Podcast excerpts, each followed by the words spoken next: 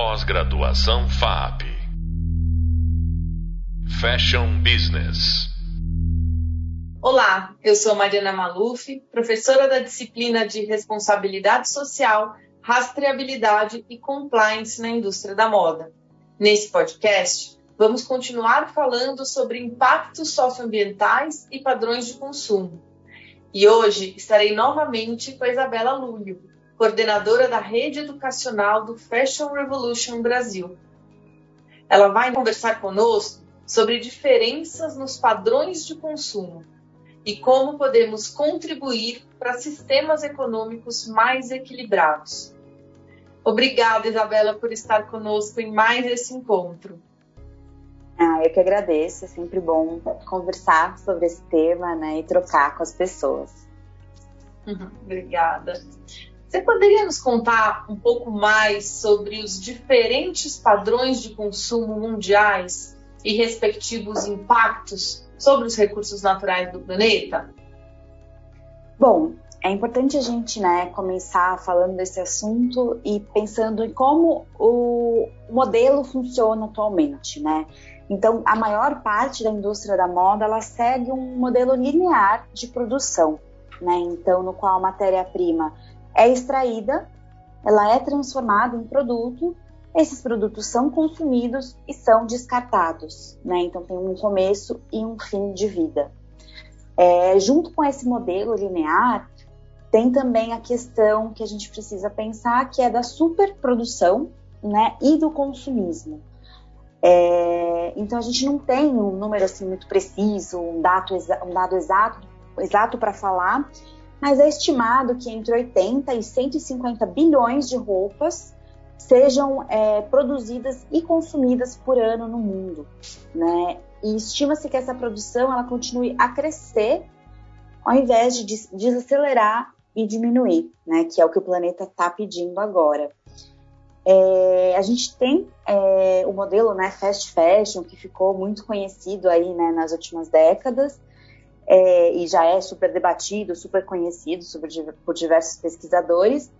É, mas atualmente um modelo novo aí que está surgindo, principalmente em função né, das redes sociais, do TikTok, é a questão do ultra fast fashion, né, onde a velocidade que já existia no fast fashion ela é triplicada.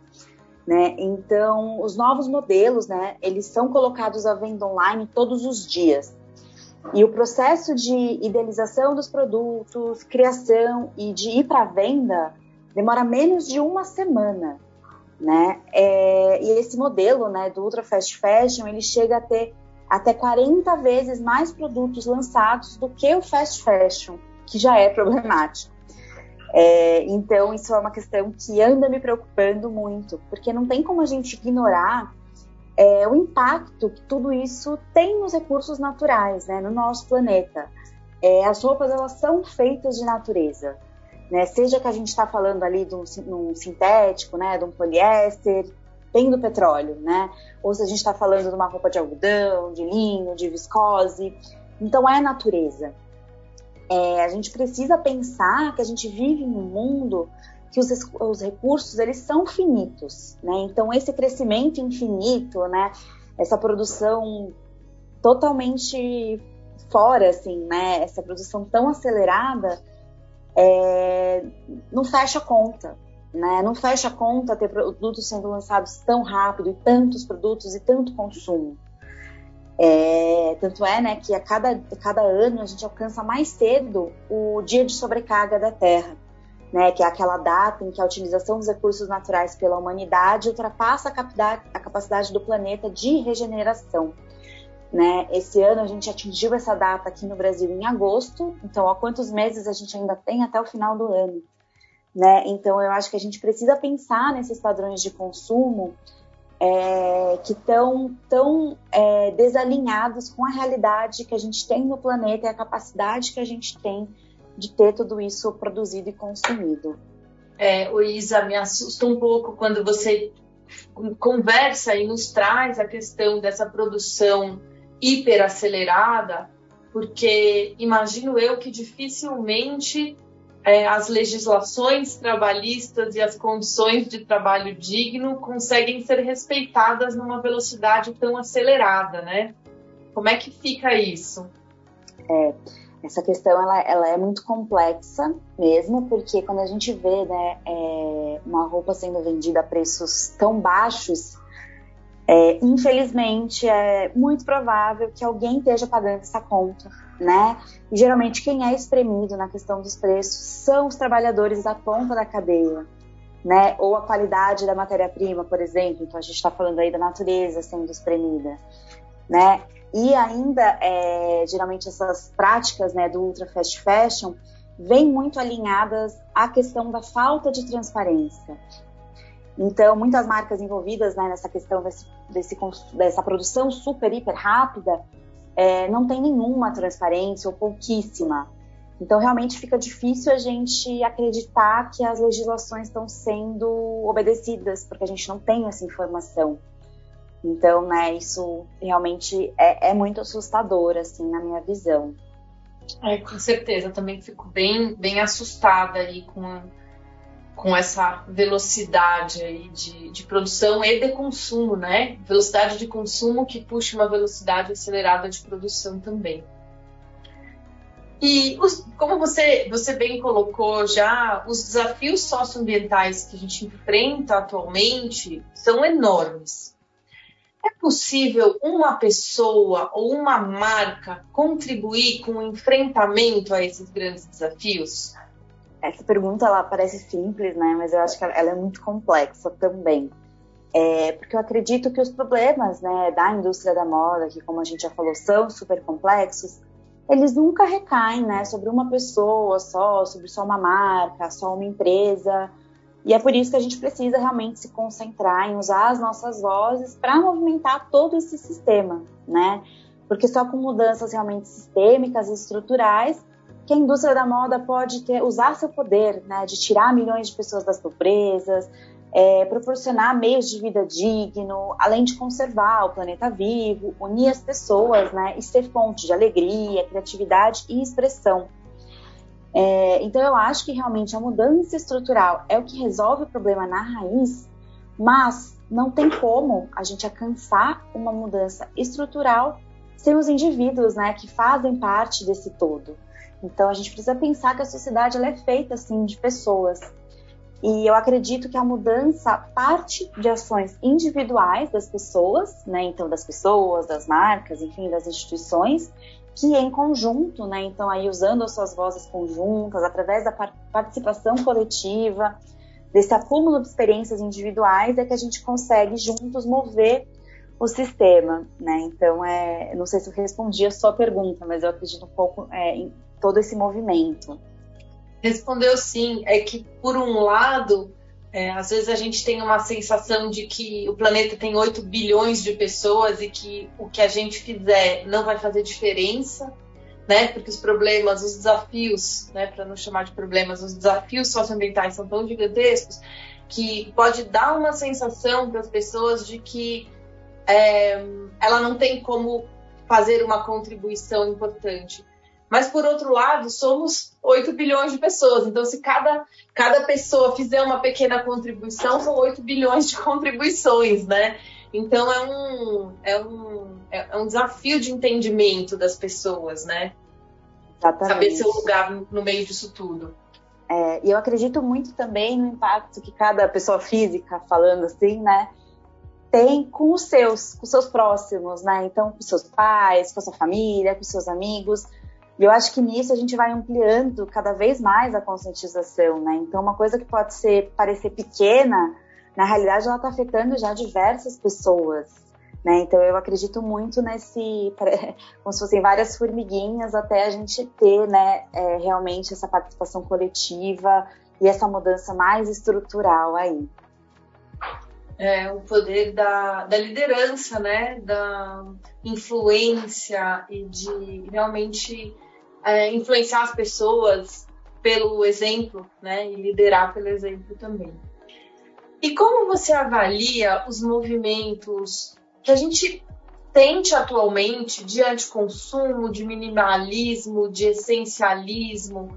como você vê esses movimentos e, e, você sente que eles são movimentos isolados ou que já existe uma rede?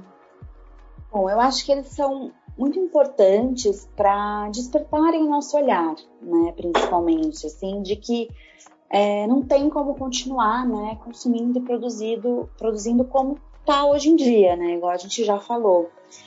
É, então, eu acredito muito que essa insustentabilidade da moda, né, ela está intimamente ligada à superprodução, consumo exacerbado e desperdício. E que a base, né, de tudo isso é o sistema onde a gente vive, né? Não tem como não falar disso. Então, o lucro, ele ainda é valorizado acima de tudo e de todos, né? É, e essa busca pelo crescimento infinito, com recursos naturais finitos, né? Que é visto como progresso. Né? Então, acho que a gente precisa muito passar pela essa redefinição do que é progresso. Né? Não tem como mais a gente ficar pensando só nesse crescimento de números, né? Esse crescimento de valores é, financeiros, assim, é, isso sendo o progresso. Acho que a gente precisa sim dessa redefinição é, de valores mesmo. O que, que é valorizado como progresso para você, para sua empresa, né? Que tem outros valores que não é só o financeiro que precisam estar tá sendo olhados aí. Então, eu acho que esses movimentos ajudam a despertar esse olhar, né, de que a gente não precisa de tanto, de que a gente precisa também olhar para dentro, né? Então, eu acho que a mentalidade é o que precisa mudar. E aí, né, na sua segunda pergunta, acredito que a gente vê dois lados assim dessa moeda, né? Que sim, a gente observa, né, principalmente falando agora, né, nosso trabalho no Fashion Revolution, cada vez mais interesse das pessoas em saberem dessas pautas, né, entenderem os problemas da moda, né, os desafios quais são. Então a gente vê sim esse crescimento de conscientização, cada vez mais pessoas interessadas, participando, perguntando para as marcas. Mas do outro lado também a gente vê essa, né, essa nova geração, geração Z aí que está nessas redes sociais novas, também cada vez mais engajando nessa questão do ultra fast fashion, desse consumo baseado em tendências super rápidas. Então eu acho que tem aí, né, quase um desbalanço assim, de pessoas que estão sim mais engajadas, mas também que se preocupam, mas também estão consumindo, assim. Então, que tem esses dois lados e que eu realmente acho que só vai mudar quando a gente conseguir ter outra mentalidade e pensar em progresso de uma forma aliada à natureza, né? A tudo. Pode parecer que eu tô falando, né, um papo meio né, é, diferentão, uma coisa assim, mas eu, eu realmente acredito nisso e eu acho que pode acontecer aliado, né, com a nossa sociedade, assim. Porque se a gente parar para pensar, a gente é natureza, né? A gente está no meio de tudo isso e eu acredito muito que a gente precisa retomar né, essa circularidade, a gente estava falando lá no começo né, do sistema linear. Então, eu acho que a gente precisa realmente é, alcançar essa mudança de mentalidade. É interessante você colocar os dois movimentos, né? Porque, por um lado, esses movimentos de anticonsumo, de, de consumo mais consciente, eles, esses movimentos estão mais fortes do que estavam há né, 5, 10, 20 anos atrás. Ao mesmo tempo, tem esse contraponto desse movimento de consumo exacerbado e acelerado, né? Então, é como que, que, que dois grupos coexistindo e, e, os dois, me parece, quero, quero ouvir de você, mas me parece que os dois estão mais fortes do que estavam, né? Há uns anos atrás. Sim, essa é a impressão que a gente tem, assim, de que cada vez mais as pessoas estão se conscientizando, mas cada vez mais também as pessoas estão procurando por essas alternativas super rápidas, né? É, super baratas, enfim, super ligadas às tendências aí das redes sociais. É, não tem como também a gente pensar né, em como a, a crise econômica impacta tudo isso, né? Porque é, para muitas pessoas é a única forma né, de consumir, então também eu acho que a gente não tem como né, culpabilizar essas pessoas, mas a gente precisa sim repensar né, tudo isso, porque realmente não, não faz sentido né, no planeta finito que a gente vive consumir tanto, né, totalmente desnecessária, eu, eu acredito, essa valorização é, no consumo, assim. sim, é um, é um, um limite muito tênue entre a necessidade de consumir e o consumo, é, eu não sei se eu posso chamar de menos necessário, né? Ou um consumo que está um pouco além do equilíbrio aí é, de, do planeta, vamos dizer assim, é, porque a indústria da moda está diretamente ligada ao consumo, né? Então, é, não dá para a gente ir para um caminho de não consumir, né? Como se a gente fosse é, fazer com que a indústria da moda não existisse, né? Não existe consumo. É, esse caminho é, não me parece razoável. Ao mesmo tempo, é, o, o caminho que a gente trilha hoje também não é tão razoável. Na sua opinião, qual é o caminho possível nessa indústria que, que tem como DNA o consumo, né? Sim. Bom, eu acredito, felizmente, que tem muitos caminhos possíveis e que cada vez mais a gente vai sim encontrar mais e mais formas possíveis, né? mais pessoas pensando sobre esse assunto, gera mais conhecimento, né? E aí a gente vai vendo cada vez mais novas alternativas. É, e eu acredito muito, né, principalmente falando de moda, a gente fala muito, né, dos desafios, porque óbvio a gente precisa falar disso, né? É, a gente já falou de todo o cenário aqui que a gente tem hoje, mas eu acredito muito também, até foi isso que me atraiu para a moda, no potencial criativo que a moda tem, né? Moda é arte também, moda é comportamento. Então eu acredito bastante no potencial criativo, né, da, da moda e das pessoas que fazem a indústria da moda né? E que a gente não pode perder a força que tudo isso tem, cedendo à pressão de crescer exponencialmente, né? Sempre. Estou batendo bastante nessa tecla, mas que eu acho que ela é importante. É, porque eu acredito que quando a gente tira a pressão disso, né, de bater metas, de vender, vender, vender, simplesmente porque tem que alcançar aquele número que precisa, a gente pode usar o nosso tempo e a nossa criatividade para mudar esse sistema e para valorizar o que realmente é, é positivo né, na moda, valorizar as conexões, é, valorizar tudo isso. Então, eu acredito muito que o caminho possível está sim ligado à conscientização e à educação, né? E também é uma questão, né, quando a gente fala de produto realmente. Então, a retomada da qualidade das peças, né? Isso é muito importante para a gente ampliar é, o tempo de vida dessa roupa né? A questão também do cuidado com vestir. Acho que a gente perdeu muito isso, né, ao longo dos anos. Se a gente, né, é, falar, por exemplo, do tempo das nossas avós, bisavós, por exemplo, existia muito esse cuidado do vestir, né? Tinham poucas roupas, também tá ligado, né? Uma questão também financeira, enfim, de crises, tudo isso. Mas também a questão de que tinham aquelas roupas que tinham um, um apego pessoal, assim, que tinha realmente um cuidado com aquela peça né? Então que aquela peça ela era consertada, que ela era tingida novamente quando não te agradava mais a cor, que ela era trocada, né? Então você trocava, né? Até realmente eu quando era criança, acho que isso ainda é uma prática que muita pessoa tem, trocar com as primas, trocar com as irmãs. Então eu acredito muito nisso de ampliar o ciclo de vida de uma roupa, né? Então tanto pelo aumento da qualidade, peças que possam durar, porque aí, novamente, voltando, né? Quando uma peça é produzida em uma semana, ou em um prazo um pouquinho maior que seja, é, é muito difícil ela ter uma qualidade que vá durar anos e anos e que possa ser repassada, né? Então, a gente precisa pensar nisso. É, além desse lado, né, do cuidado realmente, de voltar a pensar nas suas roupas, de ter carinho por elas, é, eu acredito aí falando, né, também da mais de uma parte mais industrial, na adoção de, de modelos alternativos, regenerativos e circulares, né? Então, a moda circular, eu acho que é um grande poder, é, agricultura regenerativa, né? Então, quando a gente está falando aí, por exemplo, do algodão, que a gente sabe que tem diversas problemáticas, né, é, associadas a ele, né, principalmente de a monocultura, né, uso de agrotóxicos, o modelo regenerativo da plantação de algodão, que ainda não consegue abarcar toda a necessidade do mercado, né? Mas que sim é uma alternativa interessante. Ele ajuda a fomentar essa agricultura familiar, né? Menor, em menor escala. Então, que eu acho que esses movimentos pequenos e locais vão ser super importantes, né? Para a gente ir um pouquinho na contramão dessa globalização e dessa cadeia né, super imensa, assim.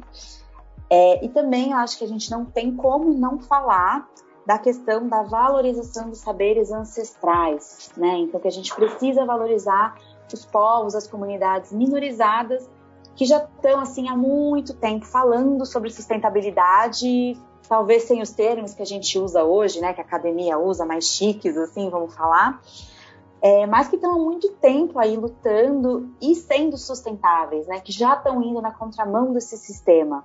Então, que a gente precisa, assim, valorizar e trazer esses discursos à frente, que eu acho que a gente vai conseguir é, ter uma riqueza, e aí não estou falando de riqueza monetária, estou falando de uma riqueza de valores pessoais mesmo, é, e de aprender né, com essas pessoas. Então, valorizar realmente é, os saberes ancestrais na moda, que também está muito ligado né, é, a tudo que a gente vive. Então, é um pouquinho daí que eu acredito que vai vir é, o futuro da moda um pouquinho deslocado dessa questão do consumo tão exacerbado, né? Focando mais no positivo. E essa mudança, você acredita que vai ser puxada por uma. Claro, são movimentos, né? E, e todos os movimentos contribuem para a mudança. Mas se você fosse escolher uma grande força dessa mudança, você acredita que seria a mudança geracional, ou seja, essas gerações que estão chegando aí mais conscientes, que seria uma força do, que vem ali da parte de legislação, normas e condutas mais formais, ou alguma outra força que, que você visualiza? Eu acredito em acho que duas ou três forças super importantes, que são sim os cidadãos, né? E aí eu não estou falando somente da nova geração, eu acredito que todo mundo, todo mundo está cansado, né, de ver tanta insustentabilidade então, eu acho que sim, está tendo essa mudança de mentalidade, as pessoas estão mais ativistas, né, independente da idade. E mais eu acredito também é muito importante a gente ter as legislações para que quem não está querendo se movimentar por conta de um, né, de um despertar de consciência, de um despertar ativista, tenha que se movimentar de alguma forma. Então, eu acredito nessa, como se fossem forças aliadas, né? Aí as pessoas estão mais ativistas, estão olhando para tudo isso, mas sim a legislação para que quem não está olhando de maneira de alguma maneira ou outra vai ter que vir e vai ter que realizar a mudança aí, né, de uma forma. Muito legal. Isabela, mais algumas palavras finais? Ah, queria agradecer é, novamente pelo convite. É, eu acho que é sempre rico quando a gente pode trocar né, com as pessoas, então conversar. Queria deixar aqui as redes do Fashion Revolution, meu contato em aberto. Quem quiser conversar mais sobre o tema, a gente também está sempre disposto. É, e como eu já falei né, na no nossa outra conversa, convidar todo mundo a seguir o Fashion Revolution nas redes sociais. A gente está no Instagram como arroba, underline, é, underline, hash, underline Brasil. E de lá vocês conseguem acessar qualquer que seja a rede da sua preferência aí. É, obrigada mais uma vez pelo convite, Mari. Obrigada a você por dividir essa, essa riqueza aí de esse olhar rico e essa riqueza, essa, essa forma ampla da gente olhar para essas novas formas de consumo. Isa, muito obrigada por toda a sua contribuição, suas colocações, suas provocações. Fica claro que ainda existe um longo caminho a ser trilhado e que é preciso avançar com maior velocidade né, no enfrentamento tanto à crise ambiental que a gente vivencia hoje, como a todas as crises sociais que a gente também vem, vem vivenciando atualmente. Espero que as reflexões colocadas aqui pela Isa continuem a, a ressoar em vocês e fica aqui o convite para o Hub Leitura e para o Hub Visual, onde vocês podem aprofundar o entendimento e ver outras referências sobre esses temas. Bons estudos! Pós-graduação FAP Fashion Business